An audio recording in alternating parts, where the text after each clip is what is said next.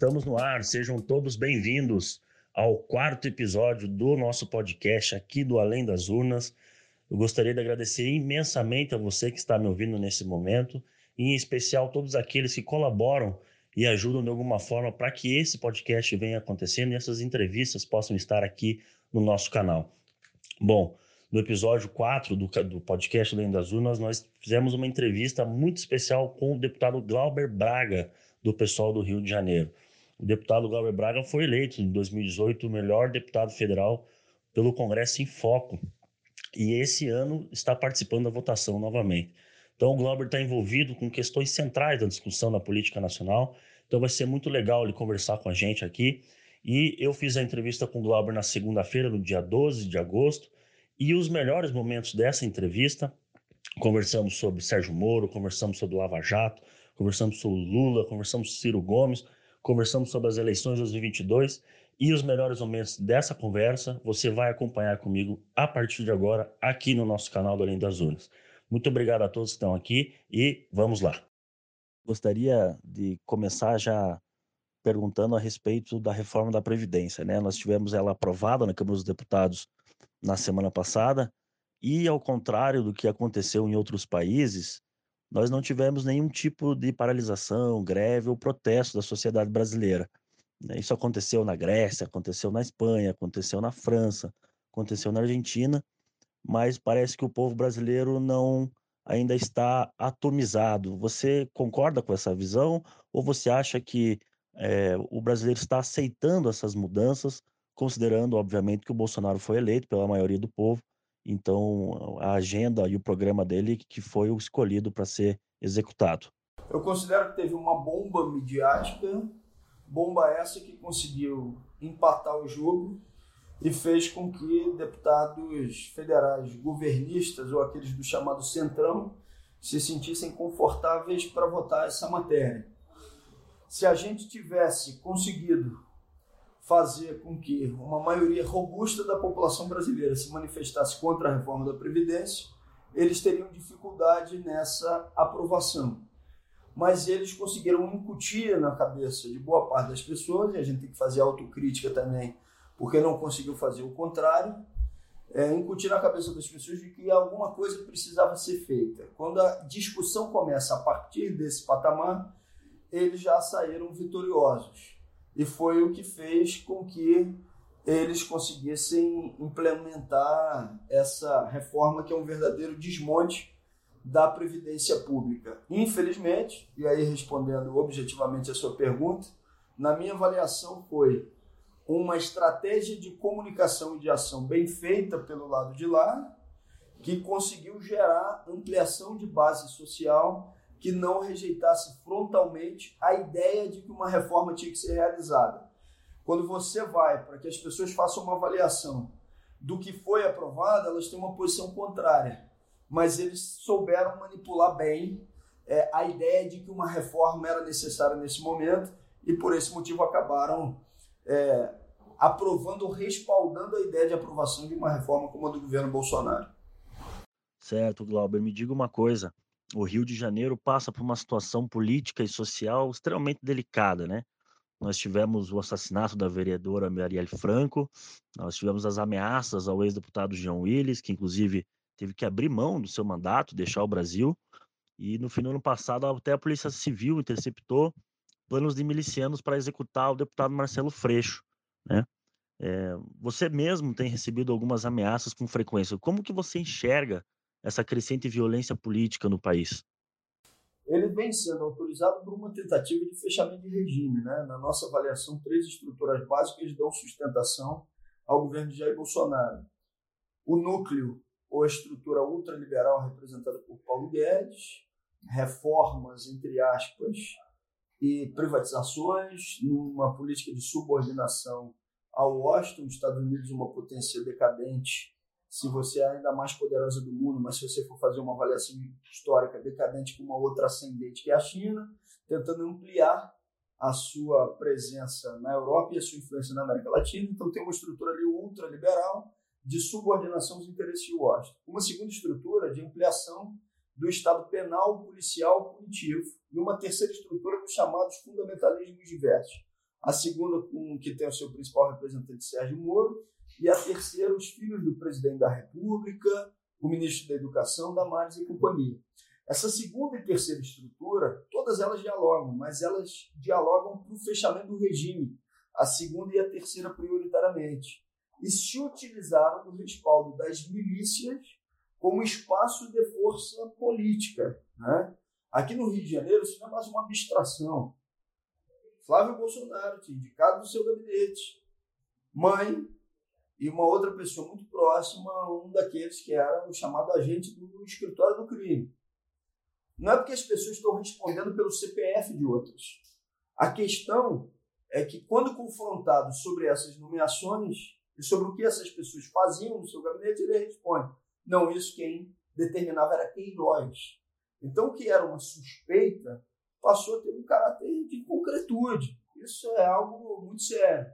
Então, se amplia a violência política, além de todos os casos que você citou, tem o caso também da Tarília, com a interceptação por parte da Polícia Federal na Deep Web, é, de troca de mensagens falando de execução em relação a ela.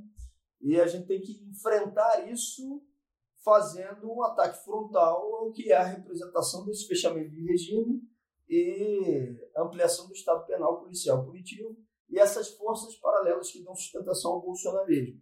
Não vejo outra forma de conseguir fazer isso a não ser com o trabalho de base e ampliação da mobilização social que consiga deter esse tipo de estrutura.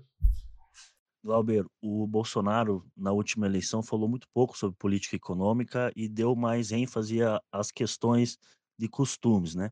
Levando em conta que a sociedade brasileira é, é muito católica e crescentemente neopentecostal e evangélica, e que é, tem esse, essa característica mais conservadora, como você acha que fica para um progressista que historicamente defende as bandeiras dos direitos humanos e das liberdades individuais? Como fica para a esquerda fazer esse diálogo? E ou você acha que seria talvez é válida a crítica no sentido de tentar fazer a pedagogização de como funciona o liberalismo e a agenda do Paulo Guedes? Eu acho que a gente não tem que abaixar nenhuma das nossas bandeiras, né? Nem as bandeiras de defesa da população LGBT, nem as defesas contra o racismo, nem as defesas contra o machismo, uma sociedade patriarcal, até porque a defesa dessas bandeiras é uma defesa civilizatória. Mas a gente tem que, em conjunto com essas bandeiras e defesas, dialogar sobre o que acontece no que diz respeito à retirada de direitos e garantias sociais do povo brasileiro, até porque uma defesa está muito ancorada, está atravessada pela outra. Quando a gente fala da necessidade de mostrar para o povo o que é a luta de classes, a sociedade patriarcal, machista, LGBTfóbica atravessa é, necessariamente também essa luta de classes que precisa ser feita e que esse conjunto de opressões precisam estar tá sendo discutidos e operados conjuntamente. Mas sem fugir da tua pergunta, né? Há uma necessidade da gente se abrir, e essa é uma autocrítica que a esquerda tem que fazer, se abrir de uma maneira mais consistente para a vida real das pessoas, para ouvir o que elas estão passando e ter uma linguagem que seja cada vez menos rebuscada, sectária e de gueto, para uma linguagem de natureza popular sobre os problemas cotidianos do povo, no conjunto dessas dimensões que a gente discutiu aqui. Dá para fazer essas coisas conjuntamente na nossa avaliação. Albert, já se passaram mais de dois meses desde a primeira divulgação da Lava Jato pelo site de Intercept Brasil. Hoje nós tivemos novos vazamentos envolvendo o procurador Deltan Lagnol e eu gostaria de saber qual é a sua análise sobre o efeito dessas revelações na Lava Jato e na política nacional. Você acha que o brasileiro conseguiu se dar conta da gravidade dos conteúdos que foram divulgados ou o governo de alguma forma conseguiu fazer com que as pessoas colocassem em suspeita a veracidade das informações e das mensagens? Não, acho que colocar em xeque a veracidade das informações eles não conseguiram, tanto é que não rejeitam o que está ali colocado.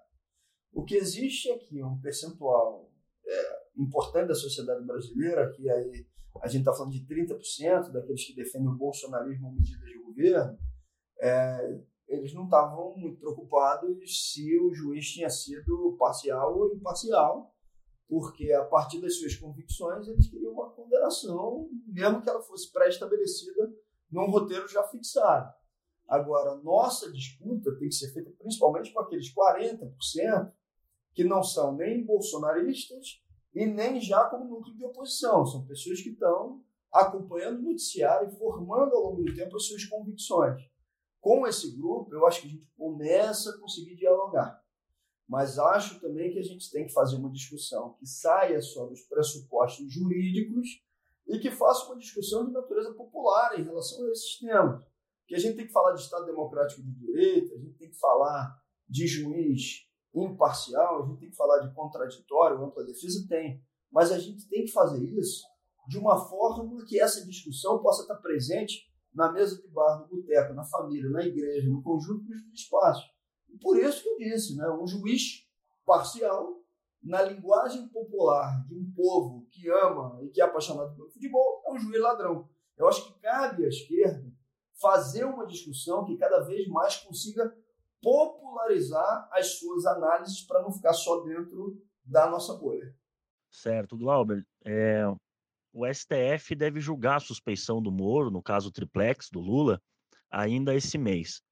Levando em conta que todo esse escândalo da Vaza Jato desgastou um pouco a imagem do judiciário como instituição, o que, que você acha que eles, que eles vão decidir? Eu acho que se o STF tiver juízo nessa altura do campeonato, ele não vai deixar que o estado de exceção e o fechamento do regime se operem ainda com mais contundência. E acho que eles já passaram a sentir que esse fechamento de regime e a ampliação do fascismo ou de pensamentos fascistas na sociedade brasileira atingem a todos, principalmente aqueles que são considerados os seus adversários. E quando o STF diz que as provas não poderiam ser destruídas, ele está dando pelo menos um indicativo que, principalmente para defesa, essas provas podem ser utilizadas. Provas conseguidas ou obtidas de maneira ilegal podem não ter validade para condenação criminal, mas elas servem sim para um processo de absolvição ou de anulação de um julgamento a partir do momento que fica demonstrado que houve parcialidade do juiz que não atuou como magistrado, e sim como um coautor, como alguém que, junto com o Ministério Público, já tinha um roteiro fixado. Então, eu espero que o Supremo Tribunal Federal reveja a prisão ilegal, arbitrária do ex-presidente Lula. Glauber, nós temos visto recentemente que o Bolsonaro é, dá a sensação que ainda não saiu do palanque, né? ainda está fazendo campanha. É, ele tem estado sob pressão e não tem reagido muito bem. Ele tem voltado a ser aquele Bolsonaro deputado federal, né, dando declarações sobre ditadura, sobre tortura, sobre o coronel Brilhante Ustra. É... Além disso, a gente tem as demissões dos órgãos que divulgam os dados estatísticos do Brasil, tipo o IBGE e o INPE, por exemplo, né? Vocês têm receio que o Brasil possa estar numa escalada mais autoritária? E qual é o papel da oposição nesse sentido, nesse momento conturbado? Sim, ele está fazendo testes. E com esses testes ele vai vendo até onde consegue chegar para fazer o fechamento de regime. Acho que a gente tem duas medidas prioritárias a serem adotadas. Primeiro, ter uma frente ampla contra o fechamento de regime, mas isso não pode fazer com que a gente perca o norte também de combater aqueles que são operadores do desmonte das garantias sociais com a política ultraliberal que está sendo operada por Guedes e é o que deteriora as condições de vida do povo brasileiro, porque é através do combate também a esse conjunto de medidas que a gente consegue se relacionar, se reconectar e conseguir maioria social do povo brasileiro. Acho que a gente tem que atuar nessas duas frentes. Contra o fechamento de regime e também contra, necessariamente, as ações de desmonte da vida cotidiana e dos direitos sociais. Albert, você tem um estilo muito combativo na política, né? É, na votação do impeachment da ex-presidente Dilma Rousseff, por exemplo, você lavou a alma de parte dos, da população brasileira quando chamou o Eduardo Cunha de gangster. Mais recentemente, na Comissão de Justiça, na Câmara dos Deputados, você disse ao Sérgio Moro que ele entrará para a história como um juiz ladrão.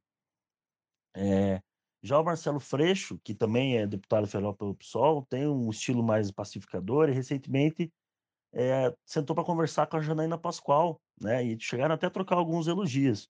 É, infelizmente, logo depois daquele encontro, a Janaína Pascoal fez, escreveu um tweet falando alguns absurdos, como assim, ah, a esquerda é sinônimo de corrupção e, e autoritarismo, enfim. É, então, como é que a gente, como é que fica? Hein? Como é que a gente, como é que a gente deve agir nesse momento com aqueles que defendem o Bolsonaro de forma irracional, aquela, aquela parcela de eleitores que defendem ele de forma irracional? Há um diálogo a ser feito ou nós temos que tentar antagonizar o máximo possível para mostrar as nossas diferenças? Olha, o problema não é dialogar. O problema é o estabelecimento de formatos que tentam dar uma demonstração para a sociedade brasileira de que os graves problemas que nós vivemos é por conta do extremismo da esquerda e da direita. Não é isso. Não é o que está acontecendo na sociedade brasileira. E alguns formatos tentam fazer o povo brasileiro acreditar que esse é o nosso grave problema. Quem teve uma postura extremista e uma postura de não conciliação pela direita é o projeto bolsonarista e aqueles que deram a sustentação à primeira etapa do golpe, ainda no governo de Michel Temer. Foram eles que escolheram não conciliar pela direita para a implementação do seu programa total. E quem faz a eliminação do seu adversário, quem não quer a visão do contraditório, é exatamente o fascismo.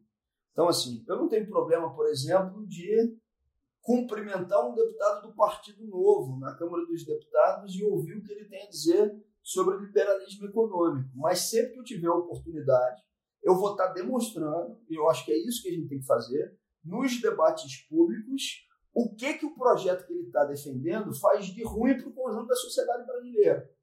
Acho que, prioritariamente, a gente tem que gastar as nossas energias não tentando reverter a posição do núcleo bolsonarista, mas botando as nossas energias prioritariamente nesses 40% que não são hoje nem bolsonaristas, nem necessariamente já estão com uma política voltada para fazer oposição ao governo Bolsonaro. Acho que as nossas energias prioritárias devem estar voltadas para esse público.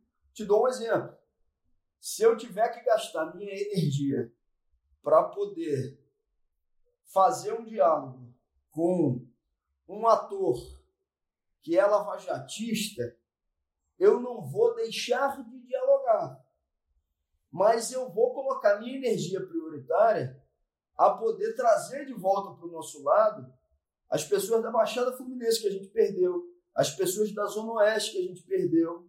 Eu acho que a nossa energia deve estar priorizada para isso.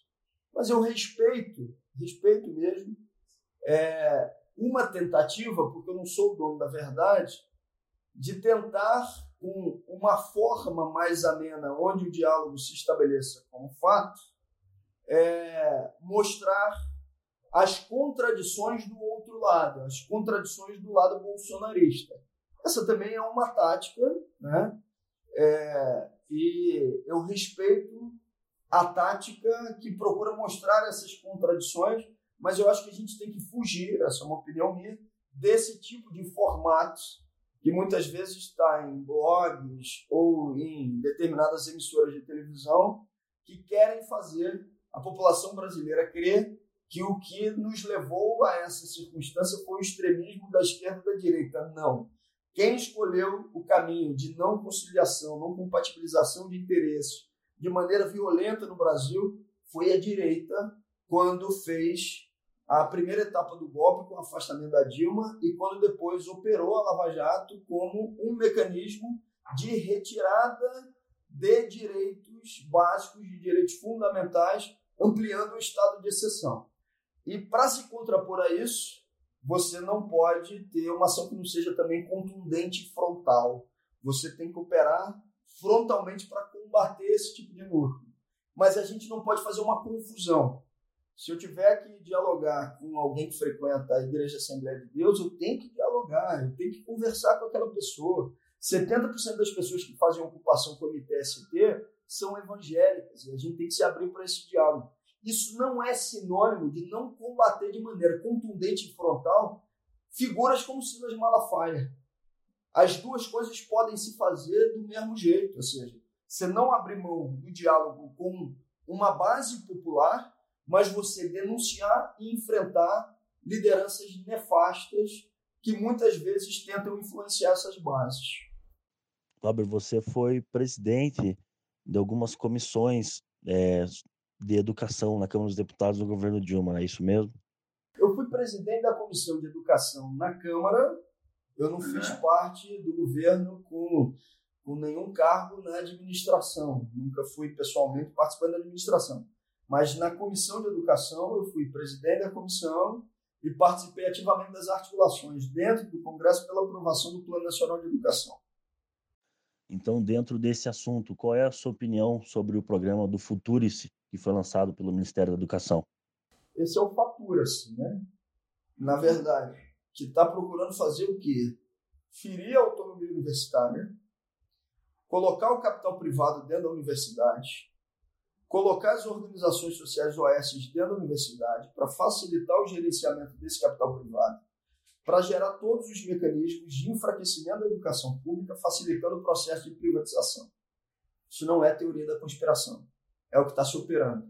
O filho do presidente da República, no período da campanha eleitoral, fez a defesa da política de vouchers, onde você fortalece o ensino privado em detrimento do fortalecimento da educação pública. Olavo de Carvalho está agora fazendo seu curso, onde é gratuito para milhares de policiais brasileiros. Então, eles estão operando para fazer uma formação daqueles que podem ser potencialmente aliados. E a educação pública, ela, por ter a possibilidade de estabelecer o pensamento crítico, ela passa a ser uma adversária desse projeto. E é exatamente o que eles estão tentando atacar. E eu hoje considero, Eduardo, que a reação que eu esperava possível na reforma da Previdência Popular, que não aconteceu, ela pode se operar a partir da educação é onde a gente está conseguindo hoje mais furar a nossa bolha e mobilizar brasileiros e brasileiras que estão preocupados com essa cruzada bolsonarista contra a educação. Glauber, nós tivemos as primárias nas eleições argentinas, né? E a Cristina Kirchner, que fez uma decisão de ser vice numa chapa de um candidato mais ao centro e para enfrentar o Macri, né? E tiveram muito êxito e aparentemente serão eleitos, né, os próximos presidentes da Argentina. Fazer uma analogia com o que aconteceu em 2018. Você concorda com que pode ser feito uma crítica com a decisão de estratégia do PT em insistir na, candidatura do Lula até o, o deadline, ou você não concorda com isso? difícil analisar a estratégia de um outro partido político quando a gente teve uma candidatura própria, que foi a candidatura do Guilherme Boulos, e a estratégia que eles aplicaram foi bem sucedida a partir do momento que o candidato deles foi para o segundo turno, para ser o candidato a enfrentar o bolsonarismo. Né? Seria muita arrogância da minha parte dizer que a estratégia deles foi equivocada e a nossa foi correta. Ou seja, eu considero que a nossa foi a correta, porque a gente demonstrou que o Boulos foi uma candidatura imprescindível para essas eleições, porque ele demonstrou que você tem que utilizar o processo eleitoral para fazer uma disputa quente, não abaixando bandeiras, mostrando o que tem que ser feito, e com muita responsabilidade política de, no primeiro momento, dizer, a partir desse momento, damos o palanque de Fernando Haddad para combater o bolsonarismo no segundo turno. Eu acho um erro, esse sim, é dizer que a eleição já estava definida e abrir mão de uma militância contra o que era a representação de Bolsonaro no segundo turno.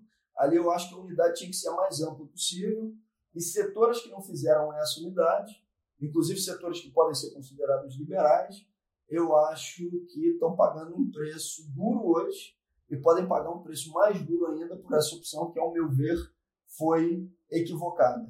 O que eu acho, ou seja, teve erros e equívocos na campanha? Teve. Eu, por exemplo, acho que foi um erro e um equívoco no segundo turno das eleições presidenciais, a campanha de Fernando Haddad fica muito defensiva e não colocar no centro da discussão os direitos sociais que estavam sendo perdidos pelos brasileiros e que seriam mais perdidos ainda no governo de Jair Bolsonaro. Isso foi um equívoco. Agora não adianta olhar para trás, né? ou seja, eu tenho que olhar para frente e olhar para frente, uma frente ampla contra o fechamento do regime, contra o fascismo, mas que combata frontalmente aqueles adversários de um projeto que garanta direitos sociais. Por exemplo, não dá para passar pano no Rodrigo Maia. Rodrigo Maia é um adversário. É alguém que precisa ser combatido naquilo que está fazendo, no que diz respeito à retirada de direitos sociais com a implementação do programa ultraliberal. Ah, mas em uma matéria ou outra ele vai ser contra o fechamento do regime. Ok. Ou seja, nessa matéria que ele vai ser contra o fechamento do regime, a gente vai dizer que precisamos da manifestação deles e de outros. Mas não pode passar a ser um aliado do conjunto das pautas, porque não é. Ou seja, é um operador do programa ultraliberal que está tirando os direitos do povo. Ano que vem nós temos eleições municipais. O Marcelo Freixo é o nome do PSOL para ser o prefeito do Rio de Janeiro?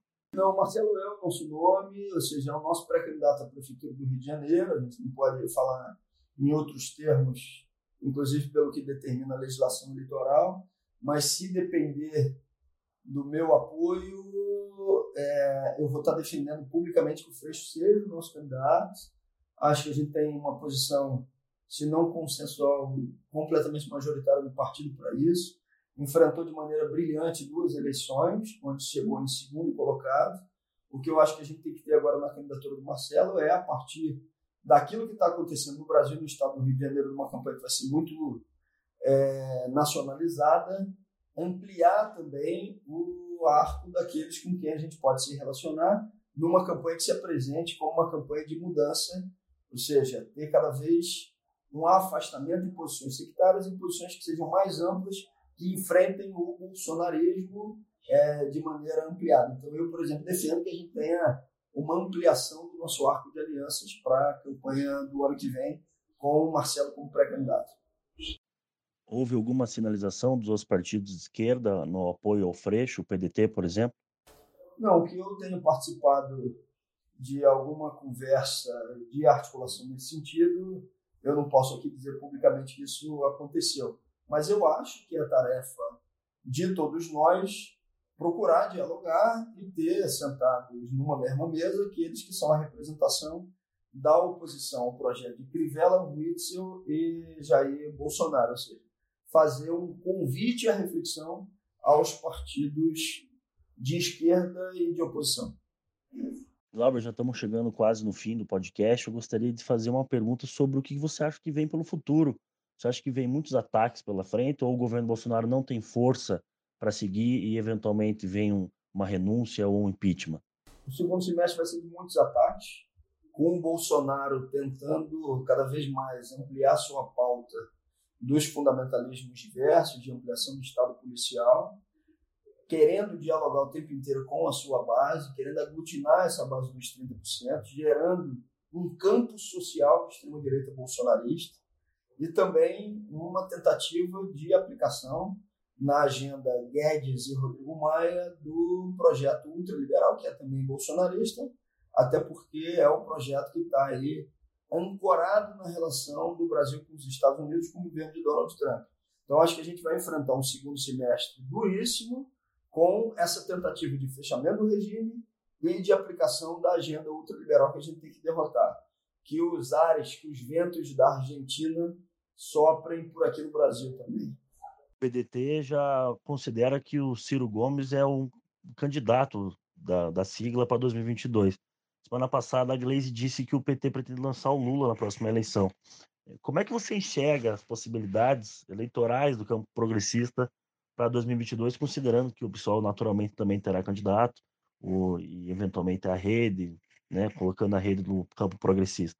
Ou ia muito cedo para isso ainda? Eu acho que falar em eleição daqui a três anos e meio, num cenário como esse, onde você está tendo fechamento de regime e onde você tem uma necessidade de disputa imediata com uma agenda de retrocesso que está sendo colocada em prática, botar todas as fichas num calendário eleitoral daqui a três anos e meio, calendário esse que pode, inclusive, não acontecer, dependendo de como se opera esse fechamento de regime, para mim é, com todo respeito, tanto a Gleice quanto ao Ciro, é, para mim é um equívoco. A gente tem que se concentrar agora em combater a agenda bolsonarista no ano de 2019 e 2020.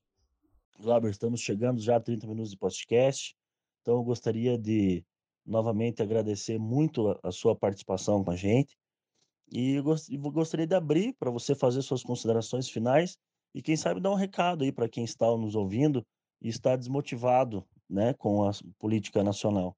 Eduardo, te agradecer mais uma vez. A mensagem vai ser esse final de esperança. Assim. Eu acho que depende da gente ampliar o número daqueles que rejeitam os programas de retrocesso aplicados por Bolsonaro. Se tem 30% já do nosso lado e 30% do lado dele, tem 40% da sociedade brasileira que precisa ser disputada. Voltar aos territórios, fazer trabalho de base, ter roda de conversa nos espaços públicos, se abrir para a diferença e, ao mesmo tempo, ser firme com aqueles adversários que estão querendo nos eliminar, é a tarefa de todo militante da esquerda que não escolheu o lado fácil da história que não vai se entregar. Então, que a gente tenha determinação necessária para fazer esses enfrentamentos e para resgatar esse trabalho de base que é tão necessário. Obrigado, viu, Eduardo, por essa oportunidade. Valeu, Glauber, muito obrigado. E então vamos se encaminhando por fim. Eu gostaria de realmente agradecer imensamente todos vocês que chegaram até o fim da entrevista, que estão nos ouvindo nesse momento, e em especial todos aqueles que colaboram de alguma forma para que o Além das Urnas cresça e que a gente possa continuar fazendo essas entrevistas aqui para vocês. Então é isso, pessoal. Valeu, um grande abraço a todos e até a próxima.